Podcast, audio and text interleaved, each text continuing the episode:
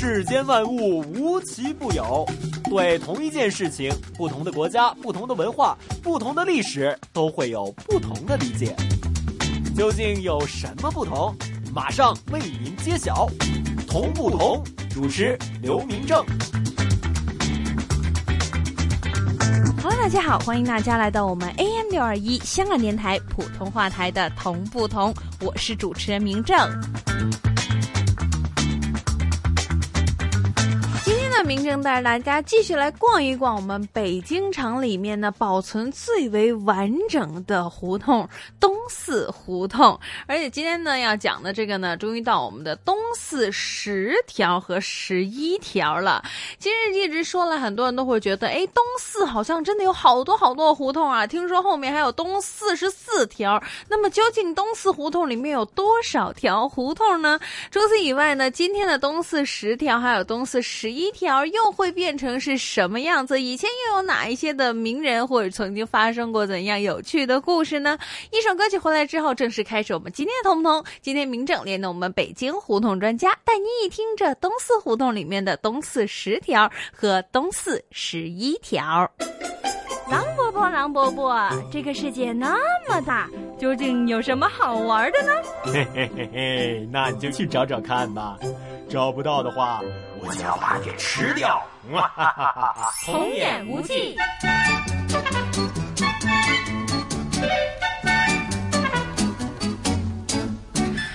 呀，这东四胡同不单单有东四首条、二条、三条、四条、五条、六条、七条、八条，逛到今天都不知不觉走到了十条了，估计还要逛好久哦。怎么啦，小红帽？你对这东四胡同不是热诚满满的吗？哎，怎么突然又这个样子啦？难道是逛的多了，你开始想去其他胡同啦？也不是啦，但是这东四胡同怎么说也是这老北京城著名的胡同，只不过嘛，这审美还没有疲劳，这小心脏开始有点被吓着了啊！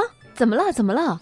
我听说呀，这东四胡同不仅仅有咱们刚刚逛过的一二三四五条等等等等的胡同，而且还有东四十四条呢。你想一下，四十四，四十四啊！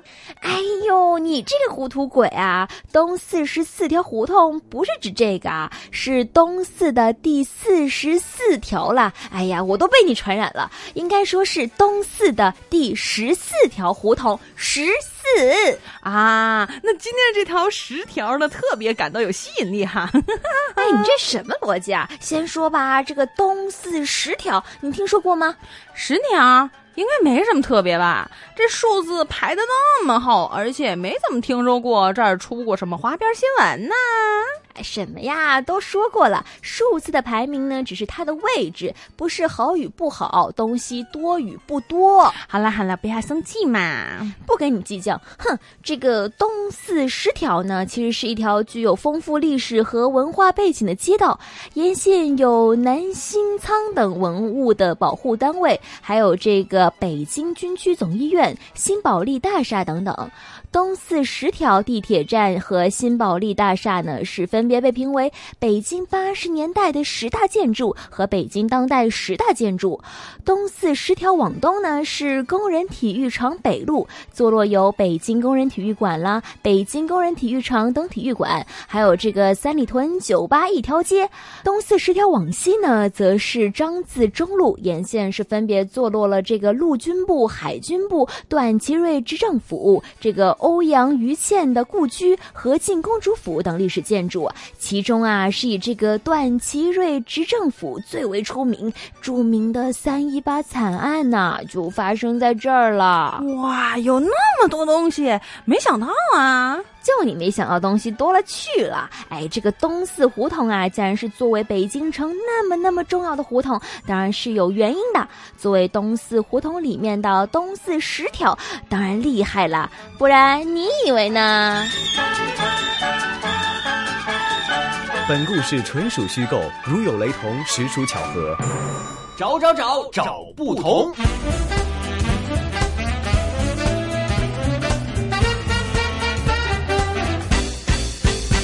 开始我们今天的同不同。今天明正带着大家一起来听一听这北京城里面非常古老也保存的非常好的东四胡同。那么呢，首先先让我们邀请到香港大学专业进修学院语言及文史哲学系的刘老师，一起来为我们介绍一下东四胡同里面的东四十条和东四十一条。这次要为大家介绍两条东四的胡同。首先是东四十条，东四十条是位于北京市东城区东部的一条胡同，东起东四十条立交桥的西侧，西到张自忠路的最东头，和东四北大街交叉。因为东四十条是东四北大街东侧这么多胡同中排列顺序为第十而得名。清朝时期叫做十条胡同。一九五三年修建下水道时，将马路拓宽，并拆除了北门仓的一部分，开通城外的道路，拓宽为交通干道。一九六五年，在北京市整顿地名时，将甜水井并入。文化大革命中，东四十条一度改名叫做卫东路。一九七九年，东四十条立交桥建成之后，东四十条就成为了北京内城通向城外的主要道路之一。东四十条最东头路南便是南新仓所在地。咱们接着再说说东四十条北边的那条胡同，就是东四十一条。东四十一条属于北京市东城区管辖，西临东四北大街，东临东直门南小街。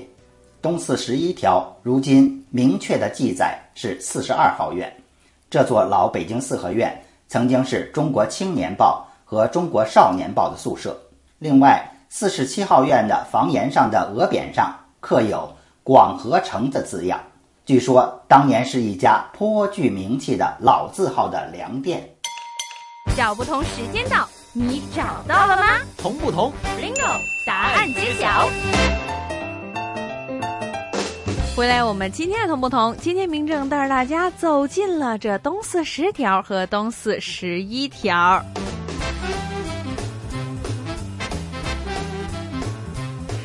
实际上，在北京城自南向北，如果说到这东四胡同的话，从东四头条到东四十四条，一共呢有十四个胡同，而且每个的院落都在诉说着自己以前的一些历史和小故事。实际上，东四地区的建筑历史也非常非常的悠久，在东四的这些胡同里面，很多都深藏着经典的老院儿以及名人故居，还有各种。各种各样的历史故事和民间传说，比如说在东四三条就有被认定为北京胡同保留最完整的传统居住区。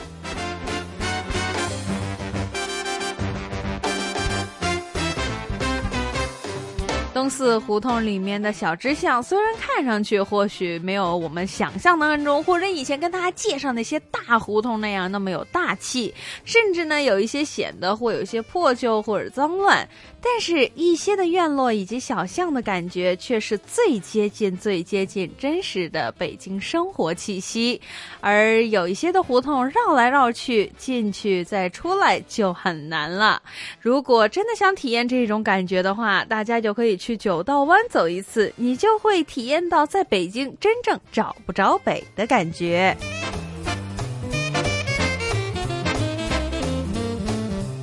在东四胡同里面，很多人都会说东四十条其实非常的普通。但是呢，我们也说过，东四胡同里面的所有的小支巷，其实都有它他们自己的小历史故事。所以东四十条呢，其实也有着自己的曾经的一些往事。以前这里呢是整个东四地区的精华所在，而且路口的东南侧的二十二号还保存着有南新仓，这里是明清两代皇帝的仓库之一。而到了后来民国的时期，这里呢就被人们改成为了军火库。除此以外，这东四十条往西的沿线，分别都坐落着民国时期的陆军部、海军部、段祺瑞执政府、和敬公主府等等等等的历史建筑。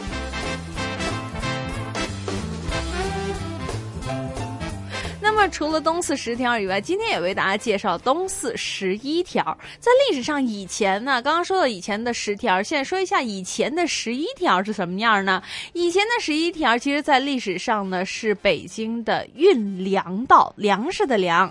所以呢，这条胡同有一个非常非常明显的特点，就是没有树。据说呀，那个时候谁要是敢在这个地方里面种树，这是要被砍头的。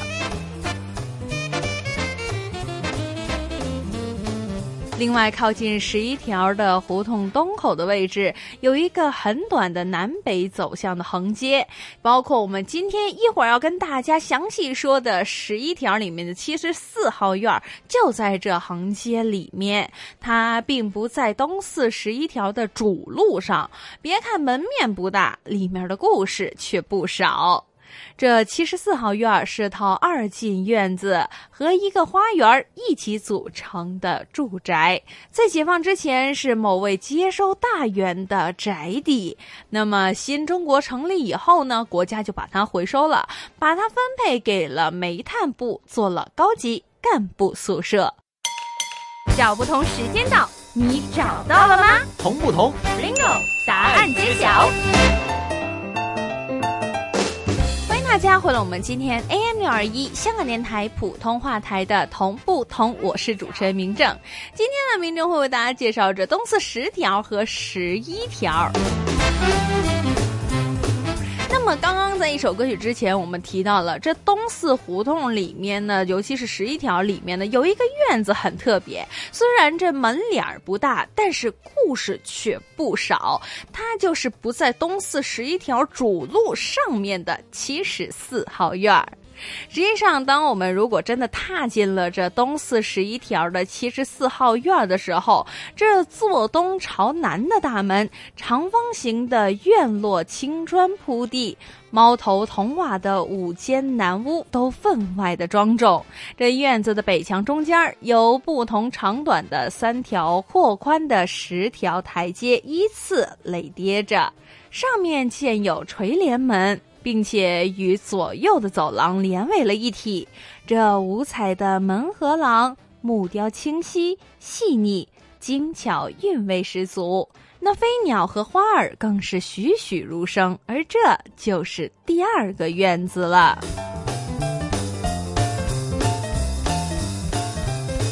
在东四十一条的七十四号院的东西厢房各三间，也可以和走廊相连，所以非常的方便。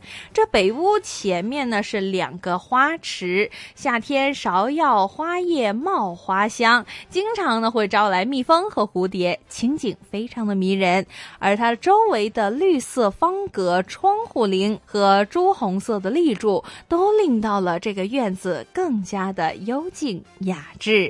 在这北屋的后面呢，也是方砖铺的地，南墙还跟种着一溜郁金香，那开展散阔的大叶，再加上奶白色的郁金瓣，清香扑鼻。旧时候在这里长大的老人们还说，他们小时候经常在这儿摘上一两颗，挂在衣服扣上面，闻着它散发出来的香味儿。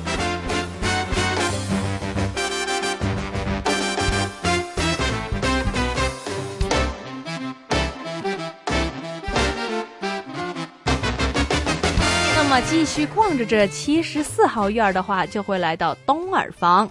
在东耳房的旁边呢，有一个方形门，进去就是这里的后花园了。里面有直径三十多厘米粗的核桃树，这树冠遮住了半个院子，还有一棵二层楼高的柿子树。秋收时节，果实累累，叫人垂涎欲滴。再加上这五颜六色的十字铺的通道，这里让很多人感受到了老北京的韵味。而且这里还有两个通道，一条呢通向北面的玻璃花房，另外一条则通向这东北角的一处别样的建筑。这一座建筑有着一个五颜六色的对花玻璃门，里面开阔的房间就足足有二十五六平方米。硕大的两两对开的窗户，光明寂静。在屋子的东墙有一个梯形，好像是相片的镜框的东西挂在了那里。推开呢，是个大约有十六平方米的套间，在套间的西北角的墙上，还有一扇弹橘色的自转门，轻轻一动，自动转开。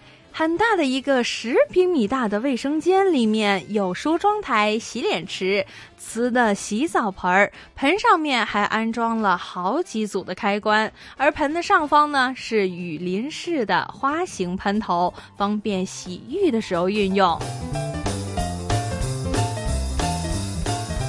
整体来说，这七十四号院儿虽然是个老院子。但是院子里面居然有现代化的分男女的冲水厕所，但是屋里面的卫生设备只有北屋和花园的屋子是全套的西式装备，其他房间却都没有。而整个院子的大小房间都有暖气，因为这里贴心的设有北方专有的锅炉房。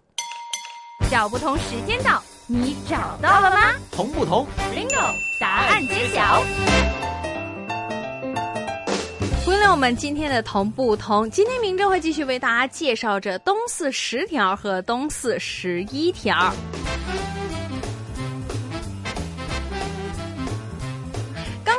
了这东四十一条的七十四号院，其实这七十四号院不单只是它整个建筑很特别，如果我们要看到一个地方它真正的人文气息，更加少不了的当然是谁住在了这里。所以在东四十一条的七十四号院，这里曾经被很多人说，这个院里曾经住着来自东南西北的特别住户。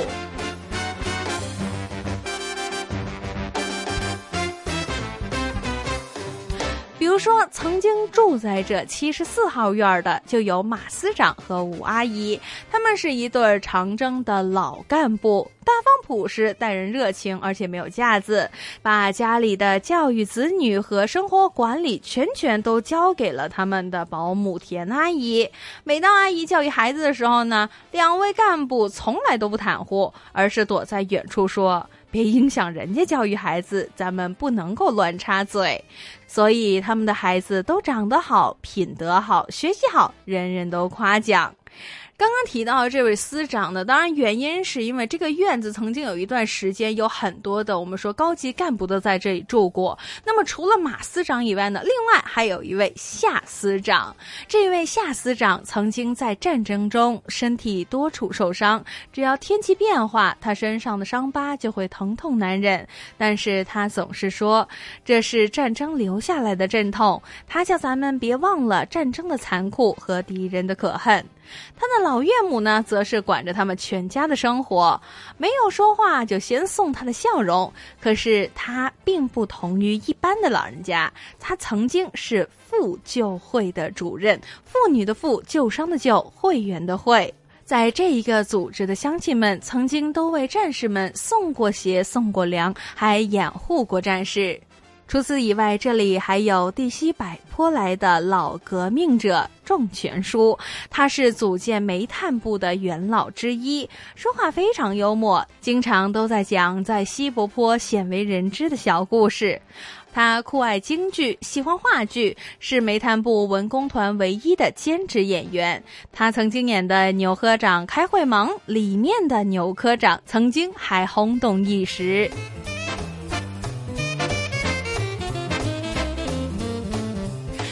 提到的这些人呢，其实都属于干部类的。接下来这一位呢，就比较特别了，因为这一位是段祺瑞的侄女。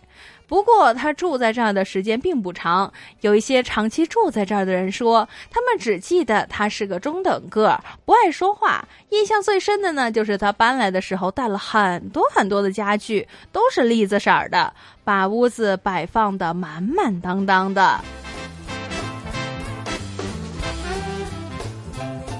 其实回观整体的东四十一条七十四号院儿，这个院子里的住户虽然都很特别，但是和其他四合院一样，也非常的和谐。孩子们放学之后会一块玩，一块聊天，并且在树下讲故事。整个院子的人们生活的其乐融融。那个时候没有专车，院子里面大人上下班一样都是坐公共汽车或者骑自行车。到了后来，院子里的。人人们在不同的时期又搬了出去，有的搬到了百米斜街，有的搬到了茶室胡同。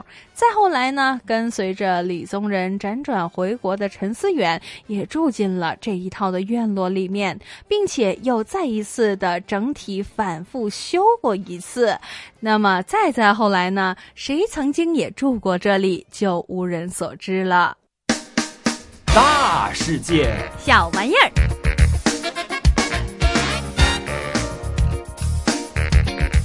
那我们今天的大世界小玩意儿来到我们今天同不同的最后一个小环节呢？今天明正继续为大家讲一下北京地道小玩意儿的一些历史。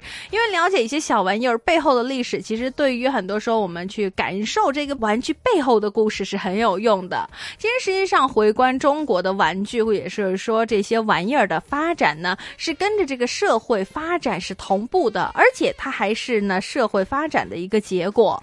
随着中国文化。化的对外交流和传播，中国传统玩具也传播到了其他的国家和地区。同时，中国还接受着外来文化，也包括了民间艺术。中国文化对这东亚和东南亚的影响，也在这玩具里面有体现。比如说，日本就曾经接受了中国的民间习俗，它的内容呢也和中国节日内容大致的相同。此外，中国的皮影艺术呢还传到了印度和印度尼西亚等等等等的国家。可以说，他们的影人的造型和颜色都是中国的翻版。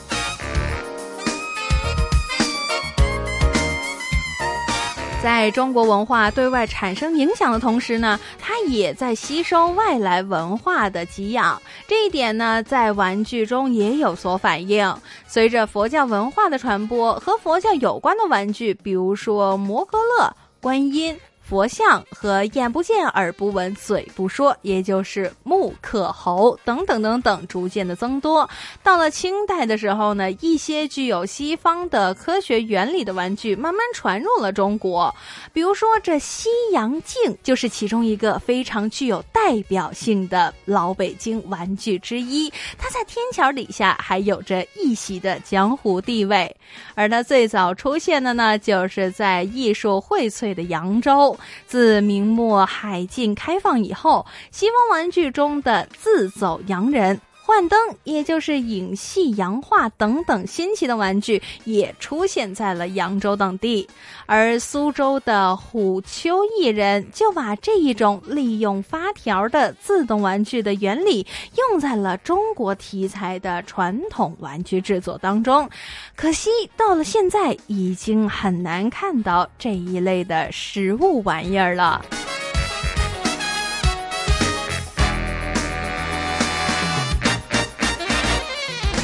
这一集的同不同的时间就差不多了，下一集同不同，明正继续为您带来更多的同与不同。想知道更多同不同的资讯，请继续留意我们 AM 六二一香港电台普通话台的同不同节目。谢谢大家的收听，我们下次见。